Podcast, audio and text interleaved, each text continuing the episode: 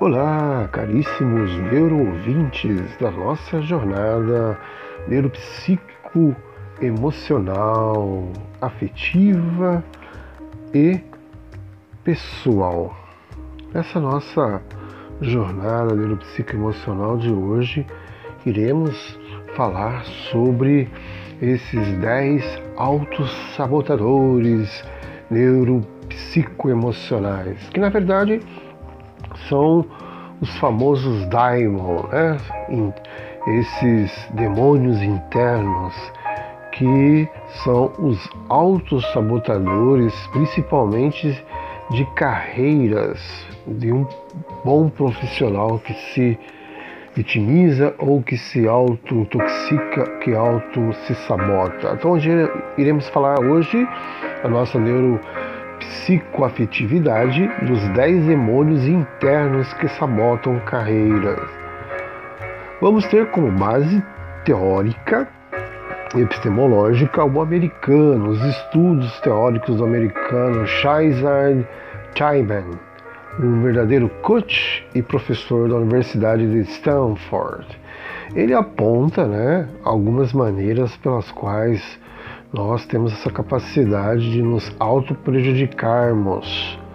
E, ao prejudicar nossos resultados, nos afastamos do sucesso. Então, vamos seguir né, os ensinamentos, os estudos e pesquisa desse coach americano Shurzai Chaiman. Bom, segundo o coach Shurzai Chaiman, somos nossos maiores inimigos, principalmente na família, no trabalho, na conquista né, de um concurso, de um vestibular, de uma boa nota no Enem e por aí vai. Não só nível neurológico da família, nível neurológico é, dos estudos, da religiosidade, é, trabalho, principalmente. Então, esse coach americano, com mais de 30 anos de experiência e também presidente da CTI, que é uma das maiores instituições de treinamento e preparação, preparação de coaches do mundo, ele lançou no Brasil um livro muito interessante e fala sobre a inteligência positiva. Você pode adquirir o livro na editora Objetiva, tá bom? Tem mais ou menos 215 páginas. Scherzer, que também é um excelente professor da Universidade renomada de Stanford, lá no estado da Califórnia, nos Estados Unidos, ele estudou psicologia e agora ele aprofunda seus conhecimentos em neurociência e defende que os pensamentos negativos são sabotadores íntimos ou os pensamentos negativos são autossabotadores.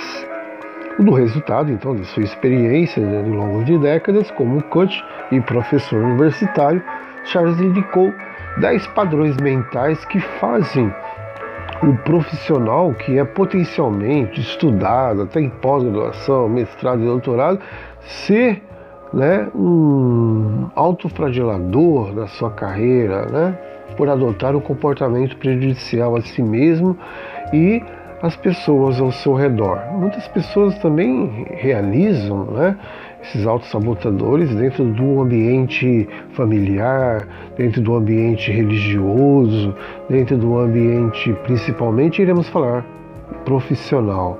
Então somos, para ele, nossos maiores inimigos estão dentro de nós. Então somos nossos maiores inimigos, por exemplo, no trabalho, dentro da família, na atividade religiosa.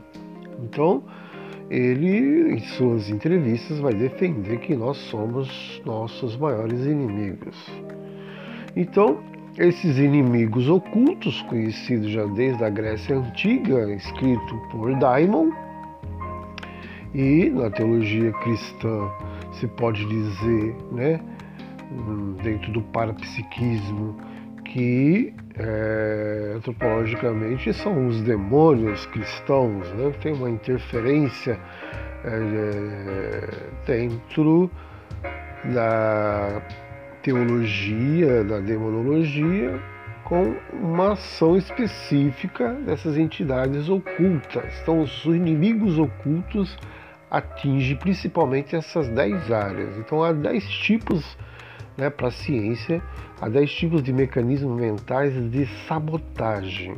Vamos conferir passo a passo esses 10, né? E ao conferir a maneira como cada pessoa se comporta, principalmente iremos focar no trabalho quando é afetada por uma dessas fraquezas, né? Então, primeiro mecanismo mental de autossabotagem é o perfeccionismo. O perfeccionismo é um daimon ou um demônio, né, na filosofia e teologia da Idade Média, que leva a pessoa a ser perfeccionista e com vários tipos de mania, principalmente a mania de organização. Então, o perfeccionista tem uma mania e tem que ser trabalhada essa mania. É uma mania de organização. Bom, quem não recebe, né, essa, quem não percebe essa mania de organização, então não tem esse problema de perfeccionista como um daimon, ok? Como um autossabotador neuropsicoemocional, afetivo ou comportamental. Então, quem não percebe gasta energia nas tarefas erradas. Então, o perfeccionista ele está com mania de organizar e acaba percebendo é, e não percebe que gasta energia nas coisas que está fazendo, nas coisas, tarefas erradas. O segundo autossabotador da nossa mente é o hiperrealizador. Então é o seguinte, aquela pessoa é, que para manter a autoestima dela, ela esquece da autoimagem, do alto valor. A pessoa depende das realizações constantes. Ela tenta fazer, é, a pessoa é, tenta perseguir um sucesso exterior em vez da sua própria felicidade. Então ela quer um sucesso exterior e coloca a sua própria felicidade em segundo, terceiro, quarto, quinto, sexto, sétimo, oitavo, nono, décimo plano. Então isso é o hiperrealizador. Para manter a autoestima dele, ele depende de realizações constantes, sempre, e vai perseguir o sucesso exterior e não trabalha a sua própria felicidade. Terceiro, autossabotador, é o é, mecanismo de defesa psicológica do auto-sabotador esquivo. Quem é esse esquivo? É um profissional, aquela pessoa que concentra-se só no trabalho legal e, além de ser legal, tem que ser prazeroso. Então, um trabalho legal e prazeroso, atividades legais e prazerosas, especificamente desse mecanismo o esquivo. O que, que ele faz? Ele evita as tarefas difíceis ele evita as tarefas desagradáveis. Então, se você é uma pessoa que evita tarefas difíceis e agradáveis, pode se enquadrar aí nesse tipo de mecanismo esquivo. Por quê? Porque esse tipo de comportamento prejudica, se auto-prejudica, porque é, ele, esse tipo de comportamento auto-esquivo faz a pessoa procrastinar. Então, é aí no caso, então, especificamente do procrastinador, o esquivo, ele se concentra naquilo que dá prazer, aquilo que é legal e evita coisas difíceis e desagradáveis. Então, procrastinação tem que ser trabalhada aí, não só coisa prazerosa e agradável, mas também as difíceis e quase impossíveis. Quarto mecanismo de autossabotagem é o hipervigilante. Esse tipo de daimon, esse tipo de é, demônio neuroteológico deixa a pessoa sempre alerta. E é aquela questão, né? Da subjetividade, onde o sujeito né, do comportamento quer saber tudo que está rolando, acontecendo, seja na família, seja no local escolar, de trabalho, seja em qualquer ambiente neuropsicossocial, onde está trabalhando, por exemplo. E essa pessoa, onde ela estiver, ela gasta energia demais nessa vigilância inútil, Então o hipervigilante ele gasta muita energia vital inutilmente. O quinto autossabotador é a questão daquela pessoa que enquadramos elas, enquadramos elas como vítima, né? como uma pessoa se auto-vitimiza. Né? Então preste atenção, aquele seu colega ou você mesmo que vai se revelando facilmente suas emoções, tem um trauma que leva essa pessoa a colocar-se no papel de Marte, se auto-vitimiza. O que, que essa pessoa está fazendo? Está querendo chamar atenção. Então, esse autossabotador, né, que a gente chamamos de vítima, é essas pessoas que revelam facilmente suas emoções, que se faz de vítima, que se faz né, de papel principal de Marte para chamar atenção. Então esse tipo de autossabotador ele quer ser o Marte, quer se vitimizar e não reconhece né, que às vezes precisa olhar para trás e ver que existe na fila pessoas piores, situações piores. O sexto é o autossabotador crítico. Isso aí é o principal daimon, é o principal demônio na filosofia medieval e teologia e antropologia. Mas para a ciência neuropsicoafetiva, comportamental, o, a questão aí, né, é o principal daimon, né? E todo mundo tem esse daí, né? O ser crítico, né? O juízo crítico, as faculdades cognitivas em trabalho constante de juízos analíticos, a priori e às vezes exageram. Então o que, que essas pessoas fazem? Essas pessoas que são autocríticas demais são pessoas que passam a enxergar os defeitos pessoais maiores do que são, ou passam a enxergar o defeito das pessoas bem maior do que realmente esses defeitos são. Então é aquela pessoa que usam a famosa lente, a lente de aumento do encardido, né? Então é a fonte de ansiedade, é a fonte de complexo de culpa e é o principal autossabotador que vai levar a pessoa a tristeza, depressão e suicídio.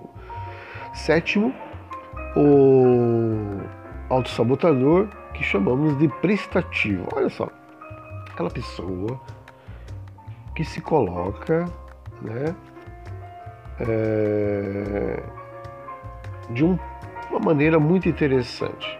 O que, que ela faz? Ela coloca o sujeito na posição de fazer de tudo para agradar.